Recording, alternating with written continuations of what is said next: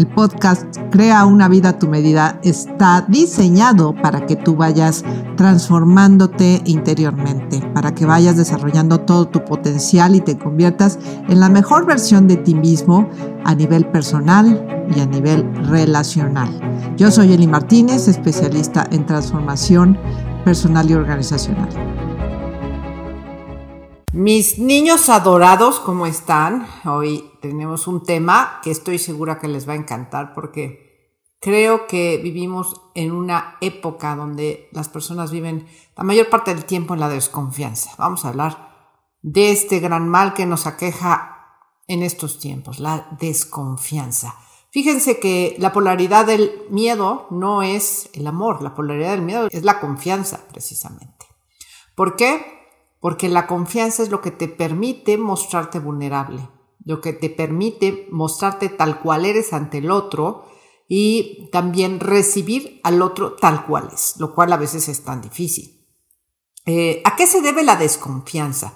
Bueno, esto se gesta en los primeros años de vida, evidentemente, cuando los niños reciben con puntualidad y consistencia sus necesidades vitales básicas, tales como seguridad, protección, eh, ternura, contacto físico positivo, eh, alimentación obviamente, en fin, cuando el niño se siente en un ambiente seguro para crecer, por supuesto que va a confiar en sí mismo y va a confiar en el otro. Esto es lo que se llama el apego seguro.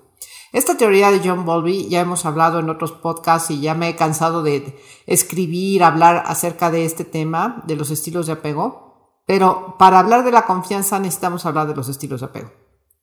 Cuando el niño entonces no recibe con puntualidad y consistencia estas necesidades vitales básicas, va a generar tres estilos de apego disfuncionales. El primero es el apego ansioso, este que se genera eh, en los dependientes emocionales, donde hay un terrible miedo al abandono.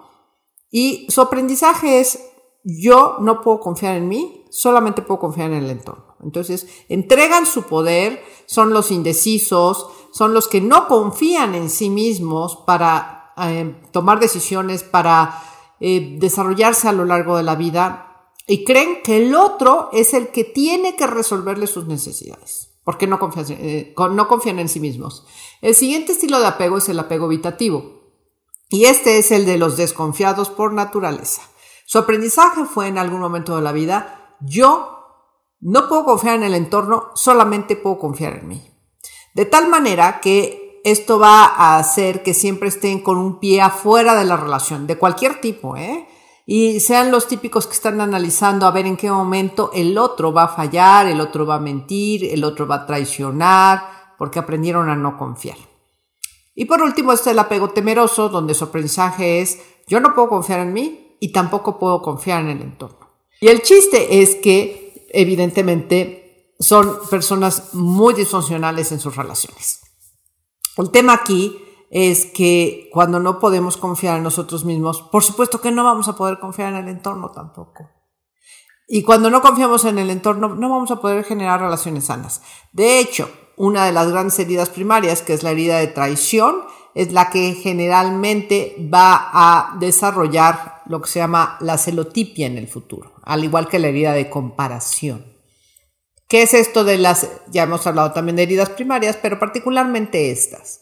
Por ejemplo, la herida de traición. Niños que seguramente cacharon, se enteraron de alguna infidelidad por parte de mamá o papá, o que se sintieron traicionados por, por contar secretos a los padres y los padres andarlos divulgando, en fin, que el niño se sintió traicionado en algún momento va a generar una desconfianza profunda en las relaciones. Y por otra parte, cuando tú eres comparado como niño, oye, ¿por qué no eres como tu hermano que es tan inteligente, tan bueno, tan aplicado, en cambio tú burro, bruto, bueno para nada? Eso genera una huella de comparación.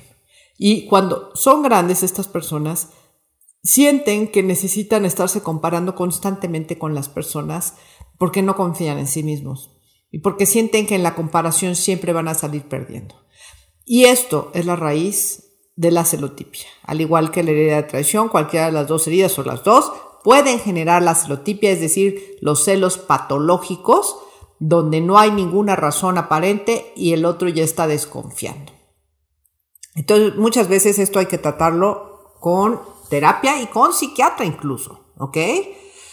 Si tú estás relacionándote con un celotípico, es importante que pidas ayuda, que evites dar explicaciones, que entiendas cuál es tu necesidad de ser controlado o controlada, porque acuérdense que las chanclas andan en pares. Entonces, si tú estás con una persona celosa, necesitas preguntarte cuál es tu necesidad de ser controlado.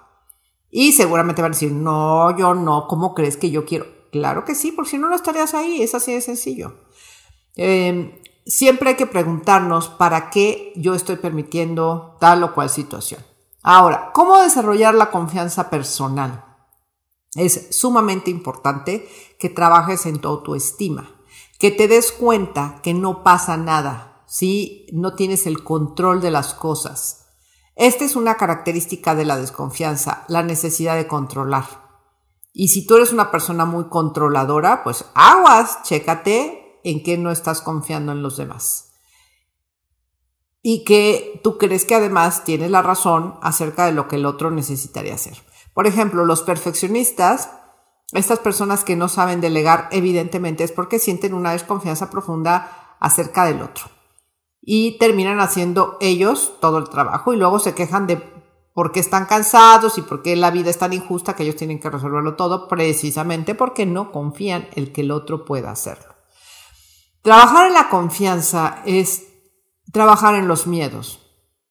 En mis miedos, que son fantasías catastróficas, en mis expectativas y en mis expectativas hacia los otros. Por lo tanto, es un trabajo que requiere un tiempo, no, lo va, no vas a generar confianza de un día para otro. Pero ¿cuáles son los beneficios de generar confianza en ti? Y en el otro, pues que tus relaciones van a ser mucho más sanas, mucho más libres, vas a aprender a comunicarte de una mejor manera, vas a, a generar relaciones de crecimiento y tú te vas a sentir mucho más relajado, mucho más suelto y por lo tanto vas a tener una vida mucho más plena. Si te gustó este podcast, ojalá y quieras y puedas compartirlo. Ya sabes que nos ayudas cada vez que compartes esta información. Y les recuerdo que estamos haciendo el giveaway, que ya mucha gente nos empezó a escribir, lo cual me da mucho gusto, porque eh, yo quiero que se gane este curso, este taller de la reprogramación para la riqueza, abundancia y éxito una persona de ustedes. Me va a dar muchísimo gusto recibirlos, conocerlos y estar en comunicación.